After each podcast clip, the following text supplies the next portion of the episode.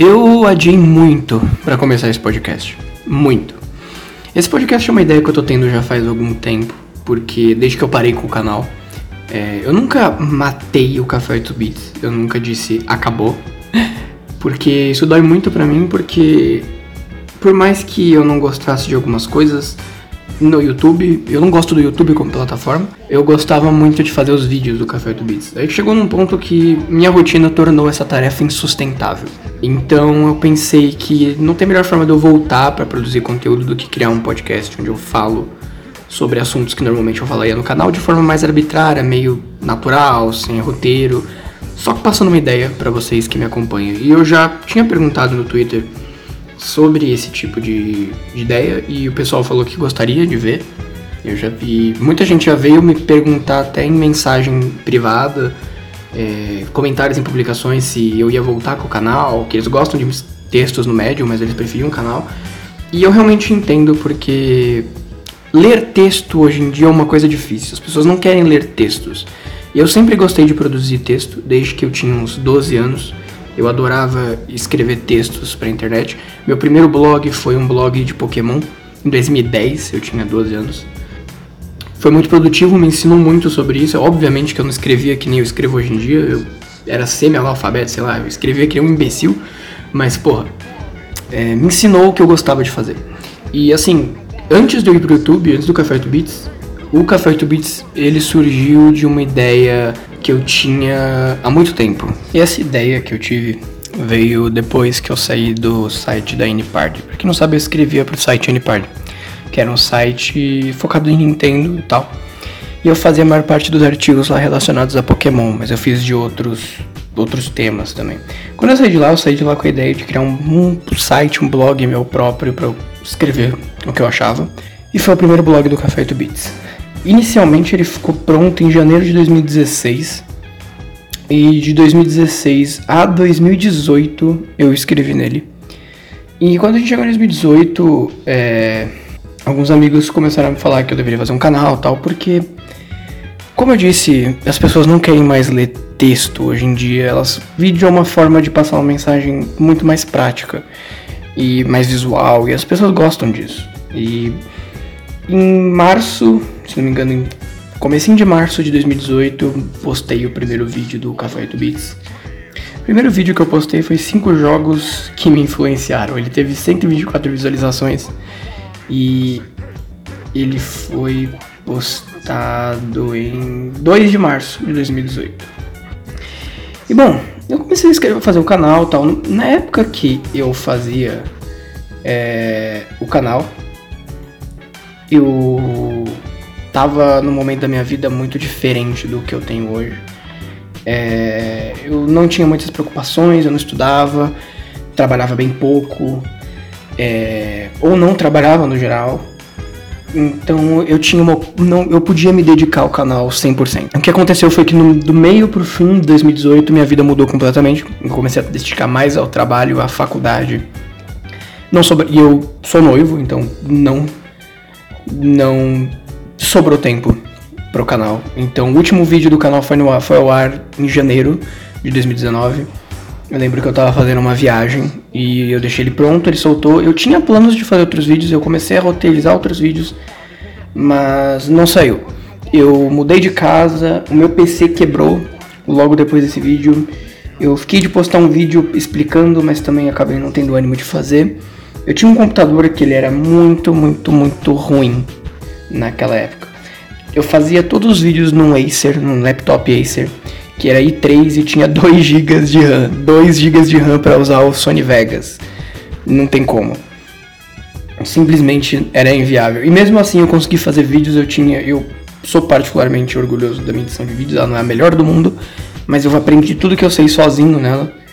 E no final do canal, até os últimos vídeos, ela não tava ruim, sabe? E eu consegui fazer tudo isso num laptop da Acer de 2 GB de RAM. Que nem a bateria dele funcionava mais, ele tava quebrando até a carcaça já. E eventualmente ele acabou pifando mesmo. Quer dizer, ele ainda funcionava, mas era inviável de usar. Não dava para usar. E, bom, eu me mudei, eu mudei de emprego, eu, minha carga horária aumentou, eu, minhas responsabilidades aumentaram e não deu mais para continuar o canal. E eu, escapei pro Medium como voltar às raízes do que eu fazia. Porque eu escrevia é, textos lá e postava, e era só as coisas que eu gostava de falar e tal. Não saíram muitos textos lá, mas o Medium é uma excelente plataforma para isso. Mas é como eu te falei, as pessoas não querem ler textos, as pessoas querem ver vídeos. E pensando nisso, eu decidi que talvez seja na hora de voltar com o canal, mas a, a coisa é como voltar com o canal com essas responsabilidades. Então eu tô pensando em fazer vídeos sem uma frequência exata, mas sempre saindo com um bom polimento, né? E para alternar esses vídeos, eu posso fazer esses podcasts, que nem o que eu tô fazendo hoje, que é um piloto. Fazer esses podcasts para suprir a falta de conteúdo no canal, etc. Decidi fazer isso e vamos ver se dá certo. Não garanto a ninguém que isso vai para frente de fato, mas eu já tô produzindo um vídeo que eu quero já deixar no ar meio já junto com esse podcast, que é a review de Pokémon Sword Shield. Eu ia fazer um texto dela, mas eu decidi transcrever ela toda para vídeo. Mas vamos lá, esse podcast eu pretendo falar de coisas que eu gosto, de jogos que eu ando jogando, etc. E no final dele eu vou fazer uma sessão de respostas e perguntas que eu tinha postado no Twitter. E muita gente mandou perguntas e eu vou responder algumas. Mas o que, que eu ando jogando? Cara, eu ando jogando muito. Eu terminei Shin Megami Tensei 4 esses dias. Eu não fiz todos os sinais que eu queria, então ainda vou voltar para ele. Mas assim, é, como eu falei, eu tenho uma agenda meio apertada. E é isso que é foda, porque eu gosto muito de, de RPG, que são jogos enormes e eu não tenho tempo de jogar eles. E aí que tá, eu comecei a jogar Shin Megami Tensei 4 no final de setembro e eu zerei ele antes de ontem, no final de dezembro. então não dá. Mas eu vou voltar nele para fazer os finais, porque eu realmente amei esse jogo, eu acho ele uma masterpiece, de verdade. Ele não é o melhor de Megami Tensei, ele peca em algumas coisas, ele é preguiçoso em algumas coisas, mas ele é um jogo muito bom. Ele é um excelente jogo. Então, assim, pra mim é o melhor RPG do 3DS. Meus três RPGs favoritos do 3DS: Shin Megami Tensei 4, Fire Emblem Awakening e LBX barra Dumbbell Sync. Realmente são os melhores RPGs do 3DS. E Shin Megami Tensei 4 me surpreendeu muito, porque eu tava esperando uma coisa dele, eu achei que ele ia ser um jogo mais pé no chão, diria, com a franquia de Megami Tensei e tal, e de fato ele é. Mas ele ainda fez coisas que, eu, que me surpreenderam. Então, eu realmente adorei ele, eu me diverti todas as vezes que eu peguei ele para jogar. Fico muito feliz de ter conseguido comprar ele físico, ter ele na caixinha, achei um preço muito bom numa feira de jogos. Fico muito, muito, muito feliz de ter posto as mãos desse jogo. Ele é realmente muito bom. Eu me diverti, eu adorei. Os sistemas, os sistemas, as mecânicas dele são divertidas de explorar. A trilha sonora e a expressão artística dele é fantástica. O uso de sprites dele é ótimo. O 3DS tem muitos jogos que usam esse tipo de, de mecânica, até o próprio Fire Emblem. E tipo, maravilhoso, de verdade. Não tenho do que reclamar desse jogo. Algo, não sei algumas coisas, eu achei que o final dele desandou um pouquinho. E como sempre, jogos assim, eu acho na minha opinião, são um pouco arrastados no final. Eu odeio essa ideia de, de RPG, de, não que seja errado ou que seja ruim, tá? Mas eu, eu, Júlio, particularmente, não gosto de, do final de JRPGs, porque é sempre uma boss rush gigante que nunca acaba.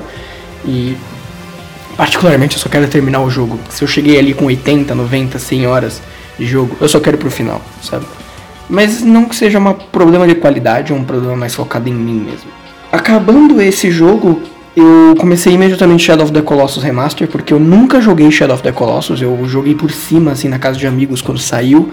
Joguei com meu irmão, assim, por cima também, olhando ele jogar. Mas nunca joguei Shadow of the Colossus eu. Nunca peguei experiência eu. Então, tô animado, eu comecei ele, gostei muito. Eu passei do terceiro Colosso já. E me diverti muito também nele. Eu acho que era um jogo, uma obra de arte muito boa. Não é bem o meu tipo de jogo Embora eu esteja gostando muito, eu consiga ver muito valor nele. Eu não sei muito da lore do jogo, mas eu sei que você tá indo lá ativamente atacar e matar criaturas que estão na delas de graça. Quer dizer, não de graça, você tem um motivo muito bom até para fazer isso, mas assim, será que isso justifica? Algo me diz que eu ainda não terminei o jogo, eu tô no terceiro colosso, eu acabei de matar ele.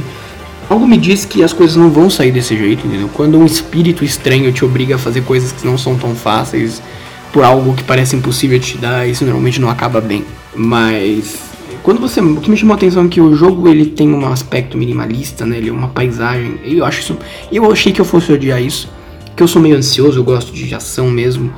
Eu gosto de ter coisas para fazer no jogo, mas esse jogo me traz um, uma sensação legal que eu não sei explicar quando eu tô cavalgando com a agro por esses lugares vazios, assim, sabe?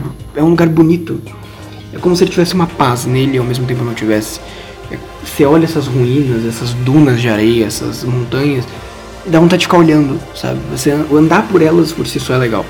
Eu gosto que quando você mata um colosso, o jogo te demonstra de todas as formas que ele pode que você não tá fazendo algo certo. Você tá fazendo algo que você acredita que é certo, mas na ordem das coisas maior, na ordem maior das coisas, não é certo. E quando você mata um colosso, o jogo toca uma música pesada, triste, e você vê em todos os detalhes o colosso morrendo e caindo sem vida no chão. E quando ele cai sem vida no chão, uma coisa negra sai dele e ataca você. E você acorda. Quando você acorda, a, as almas desses colossos estão olhando para você no chão, como falasse, tipo, foi você que matou a gente, sabe? E isso é muito legal, porque quando você mata um chefe no jogo, o jogo inteiro te parabeniza. Em Shadow of the Colossus parece que você está sujando as mãos quando você faz isso. E eu gosto muito. E outra coisa que eu gosto muito desse jogo é a estrutura dele. Porque o desafio em si da maioria dos jogos, ele, tá, ele consiste em você passar de uma fase, é, de um percurso, até que você encontra um, um objetivo, um obstáculo maior que na maioria das vezes pode ser um chefe, pode ser um puzzle. A maioria dos jogos, no caso, não generalizando, são assim. É... E o Shadow of the Colossus não é assim. Shadow of the Colossus, o desafio consiste em você encontrar o, o colosso, encontrar o ponto fraco dele, mas ao mesmo tempo como lutar com essa coisa de forma inteligente, porque às vezes você está lutando com um colosso de 30 metros maior que você. Então, cada colosso em si é uma fase. Eles são tão grandes que eles são as fases. Então você vê que eles são montados de uma forma pensada para o jogador aprender a como subir neles e achar os pontos fracos. O jeito que eles se comportam são os obstáculos que eles impõem em você. E encontrar eles no mapa já é um desafio. Entendeu? Você tem que se localizar no mapa, você tem que juntar as pistas para encontrar eles. É, muita gente pega esse jogo para jogar e cai nele de paraquedas e pensa, porra, agora eu vou matar gigantes. E acha que vai ser assim e não é, sabe? O jogo tem todo um, todo um feeling, sabe? E eu, eu, esse é um dos aqueles jogos que eu acho que ficou famoso pelos motivos errados, sabe? No Brasil ele ficou muito famoso esse jogo. Ele é tipo nostalgia forçada garantida em qualquer evento de retro gamer que você vai. Ele ficou famoso porque é um jogo de matar gigantes e é foda. É, eu não nego, dá uma adrenalina fodida você ver aquele bicho de 30 metros e você conseguir derrubar ele é incrível. Mas não é isso, o jogo não é sobre isso. O jogo é sobre até onde você suja suas mãos pelo que você acredita que tá fazendo que é certo. Entendeu? E isso é muito foda. Eu quero fazer um vídeo dele quando eu terminar, eu quero fazer um texto sobre quando eu terminar. Mas eu tô gostando muito do jogo de verdade. Outro jogo que eu tô jogando ultimamente, mas tô quase dropando, é Override Max City Brawl. Ele é um jogo de luta de mechas e é brasileiro. É, não que isso influencie na qualidade ou não do jogo, mas enfim. Esse jogo foi lançado em dezembro de 2018 e ele teve uma beta em agosto de 2018, a qual eu me inscrevi para participar, eu entrei nela, joguei o jogo em acesso antecipado e escrevi uma review dele para postar no canal, mas eu não postei. E é um jogo que muita gente cobrou, que eu que queria ver eu falando dele. Porque é um jogo de mechas e, porra, ajuda do Café 8 Bits, mechas, robôs, uou. Mas eu achei ele tão ruim que eu não quis. Eu achei que a beta estava ruim por ser uma beta, mas o jogo não mudou muito desde a beta. E eu comprei ele no começo de dezembro de 2019, quando ele chegou a míseros 12 ou 13 reais. Eu falei, porra, tá na hora agora. E ele tava tipo por 100. Eu não acho que esse jogo vale 100 reais nem fudendo. Basicamente é um jogo de luta de mechas em arena 3D. E as arenas 3D são cidades e que elas são é, destrutíveis. E basicamente é isso. Mas e, vamos lá. As cidades são muito legais, tem um mapa em São Paulo, inclusive, eu acho sempre bacana ver minha cidade representada em jogos. O problema é que os mapas são feios. A qualidade das texturas e do, dos visuais no geral são feios. Quando você esmaga um prédio, você parece estar esmagando isopor. O efeito é horrível. E tipo, não tem, não tem muito motivo para os mapas serem cidades, porque nenhum mapa tem exatamente um diferencial. Tá, São Paulo tem uma ponte, que é tipo minhocão, que você sobe em cima. Mas todos os mapas na prática são espaços enormes 3D vazios. Vazios porque os prédios você transforma em pó quando você encosta neles. Fora a destruição gratuita, não tem motivo para esses, esses mapas serem assim, eles não tem nenhuma diferença entre si, qualquer mapa serve, sabe? Tem alguns que tem uma água tal, mas nem afeta o gameplay.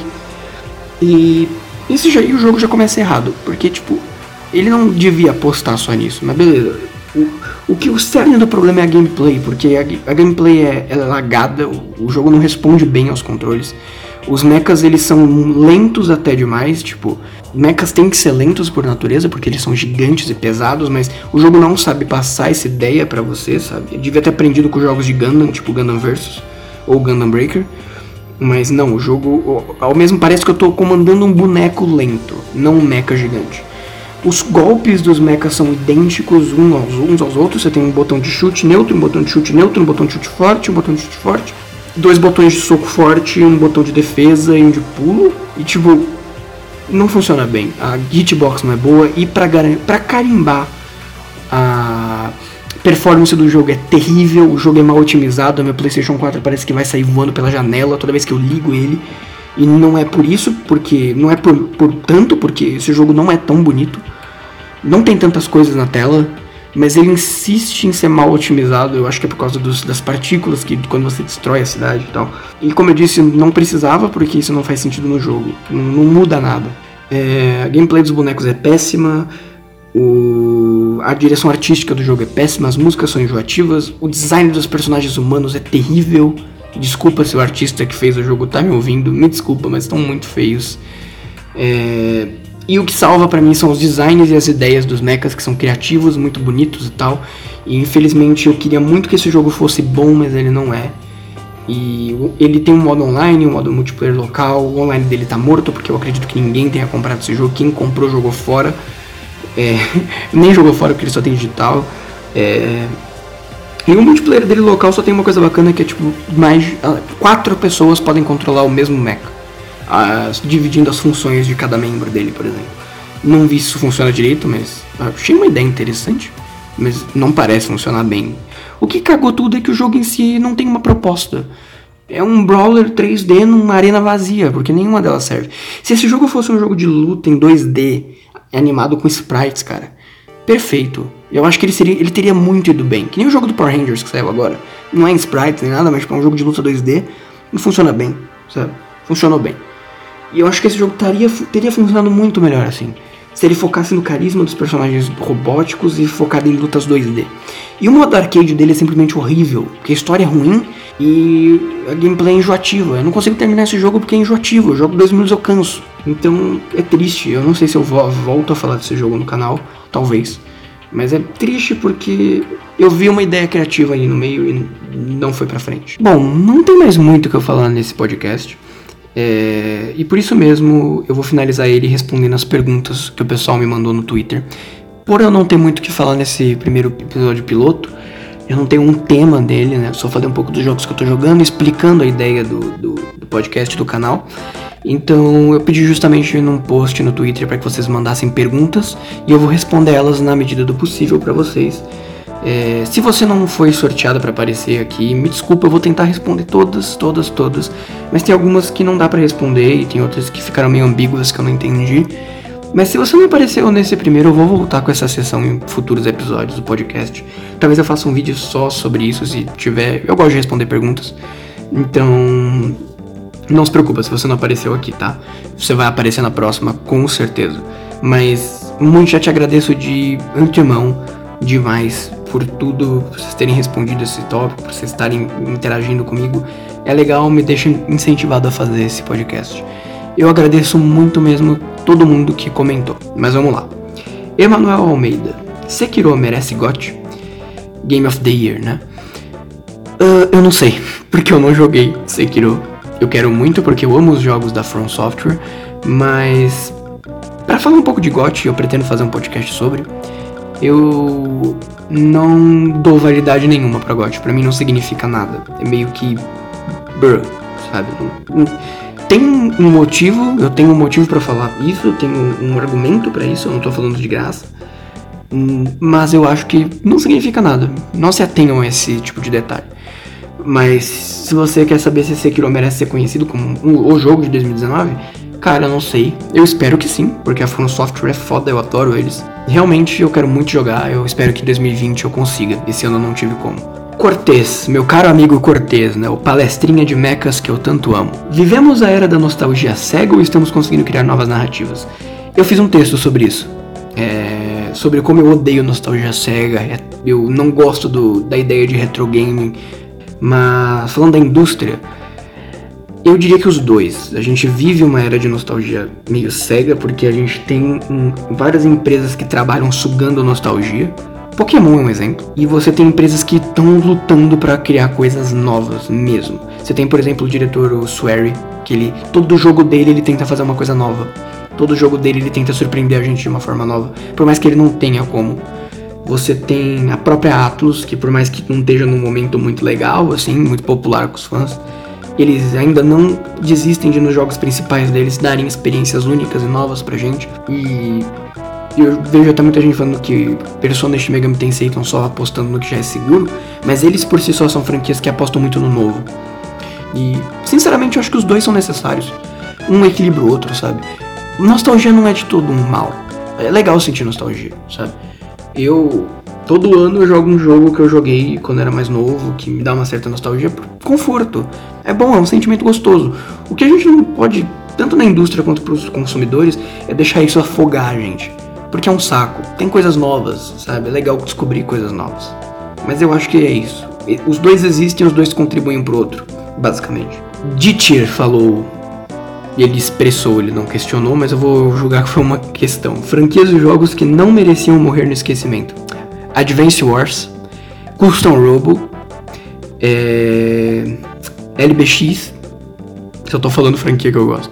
São as minhas favoritas, que morreram assim, sabe? Codename Steam, que nem virou uma franquia, mas era legal. Um... Porra, cara, tem muitas. Eu, eu, escrevi um texto sobre isso também já. É, realmente tem muitas. O, é muito triste quando você tem uma franquia. É muito, eu acho que não tem coisa mais triste de quando você pega um jogo para jogar e você se ama ele, você se diverte. Você vai ver esse jogo tá morto. Essa franquia tá morta. O Reddit dele tem tipo cinco pessoas ativas, duas pessoas ativas. Eu passo por isso muito porque eu costumo ir atrás de muito jogo. Eu fico muito triste quando isso acontece, de verdade. Mas assim, se eu tivesse que pegar três franquias que não mereciam isso, Advance Wars, Custom Robo e LBX. LBX, mano, é foda, mano, é foda. É o meu jogo favorito do 3DS.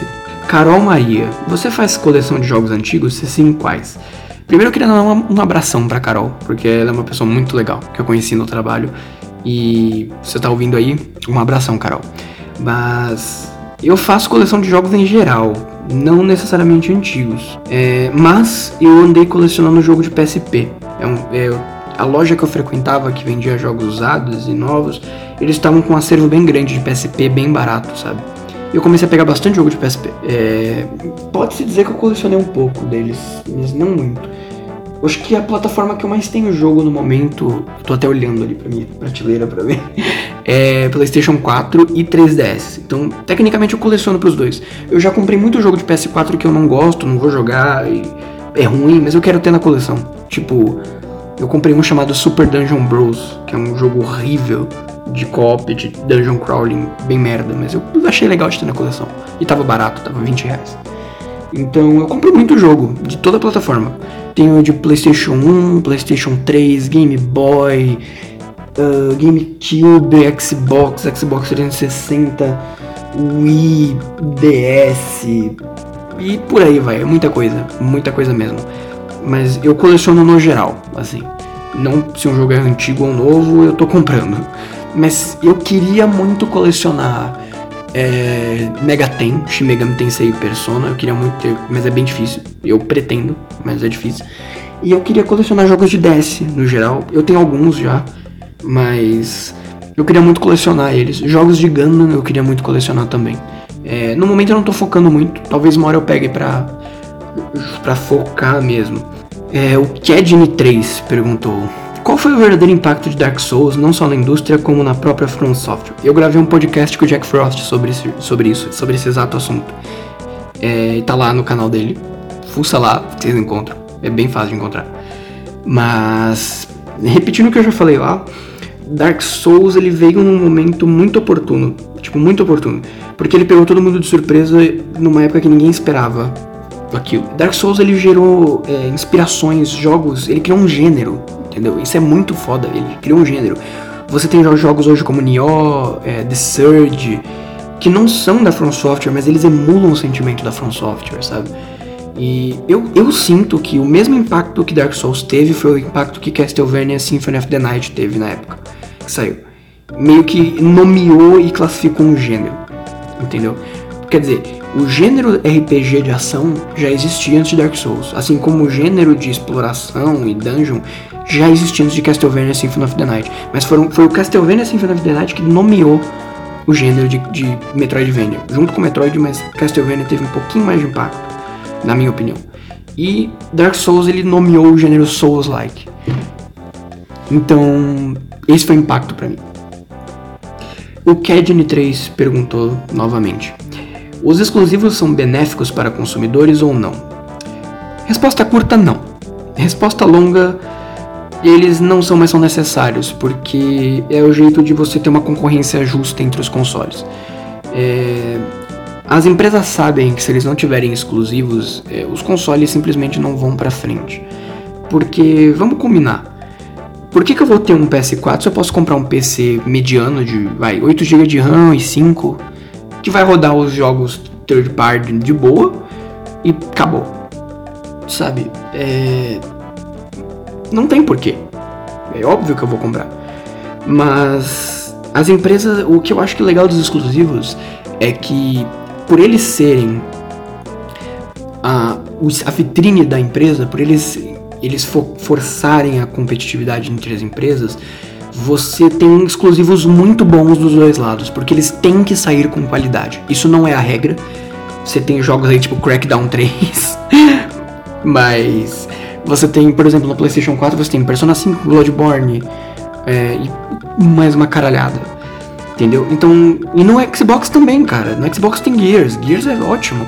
Halo é ótimo sabe? Os próprios jogos Forza são divertidos, são bons, são jogos que têm qualidade e empenho neles. Então os exclusivos, eles são a arma principal de uma empresa, então eles vão vir com qualidade. Mas é um mecanismo para te fazer comprar o PlayStation 4 ou o Xbox One ou um Switch. Mas, por outro lado, são jogos que você tem certeza que vão ter um empenho acima da média. É uma conversa complexa, mas sim e não. Nintendista triste isso é meio que. É, Nintendista triste ficou meio redundante, né? Mas então, brincadeira. o que você acha de Star Ocean e jogou Nino Kuni 2?